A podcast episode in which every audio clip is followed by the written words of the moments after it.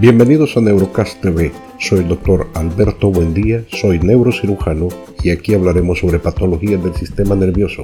Así que quédense y aprendamos juntos.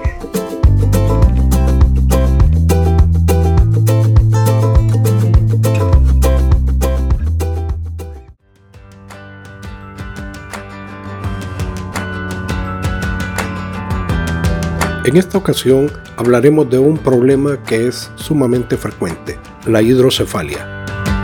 La hidrocefalia es la acumulación de líquido cefalorraquídeo dentro de los ventrículos del cerebro. El exceso de líquido aumenta el tamaño de los ventrículos y ejerce presión sobre el cerebro. Dicho de manera más técnica, la hidrocefalia es un trastorno o desajuste entre la formación y reabsorción de líquido cefalorraquídeo de suficiente magnitud como para producir un aumento de fluido dentro de las cavidades ventriculares. El líquido cefalorraquídeo generalmente fluye a través de los ventrículos y cubre el cerebro y la columna vertebral. Sin embargo, la presión de demasiado líquido cefalorraquídeo que se produce a causa de la hidrocefalia puede dañar los tejidos cerebrales y provocar una variedad de deterioros en la función cerebral. El líquido cefalorraquídeo juega un papel importante en la función cerebral. Al mantenerlo en suspensión, le permite al cerebro relativamente pesado flotar dentro del cráneo. Amortigua el cerebro para evitar lesiones. Elimina los desechos del metabolismo del cerebro. Fluye hacia adelante y hacia atrás entre la cavidad del cerebro y la columna vertebral para mantener una presión constante dentro del cerebro y así compensar los cambios de la presión arterial del cerebro.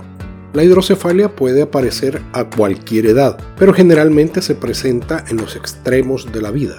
Se consideran tres tipos de hidrocefalia. Uno, por exceso de secreción de líquido cefalorraquídeo, que son las hidrocefalias hipersecretoras. 2. Por obstrucción de las vías de circulación de líquido cefalorraquídeo. Estas son las hidrocefalias obstructivas. 3. Por trastornos en la reabsorción de líquido cefalorraquídeo. Son las hidrocefalias arreabsortivas. Clasificación de las hidrocefalias. Como ya hemos visto, hay una gran profusión terminológica en las hidrocefalias, por lo que se produce a veces confusión y falta de interrelación entre los diferentes términos. En un intento de aclarar esta situación, se expone a continuación las diferentes clasificaciones y su relación entre ellas. Las hidrocefalias pueden ser obstructivas y estas a su vez pueden ser univentriculares cuando la obstrucción es en uno de los agujeros de Monro. Pueden ser biventriculares con la obstrucción de los dos agujeros de Monroe. Pueden ser triventriculares cuando la obstrucción se encuentra en el acueducto de Silvio y pueden ser tetraventriculares con la obstrucción de los agujeros de Luschka y Magendie. Las hidrocefalias pueden ser comunicantes o no comunicantes. Las comunicantes o no obstructivas pueden ser arreabsortivas, hipersecretoras o ex vacuo. De acuerdo a su etiología, las hidrocefalias pueden ser congénitas o adquiridas.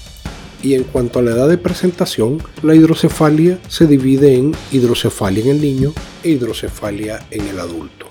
De acuerdo a la dinámica del líquido cefalorraquídeo, la hidrocefalia se puede dividir en hidrocefalia de presión alta, hidrocefalia de presión media e hidrocefalia de presión baja podemos darnos cuenta que las hidrocefalias en el niño son con mayor frecuencia congénitas. Estas a su vez suelen ser obstructivas y por lo tanto no comunicantes, cursando con presión alta. Por el contrario, en el adulto las hidrocefalias pueden ser adquiridas, no obstructivas en un gran porcentaje y por lo tanto comunicantes de presión media o baja.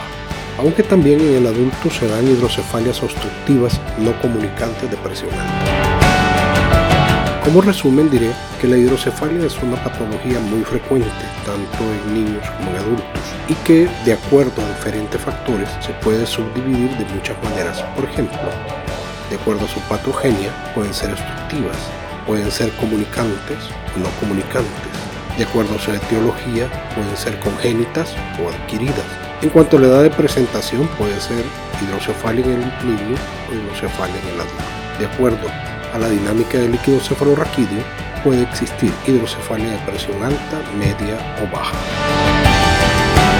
Hasta acá por el momento, no olviden suscribirse a Neurocast TV y sigamos aprendiendo juntos. Hasta la próxima.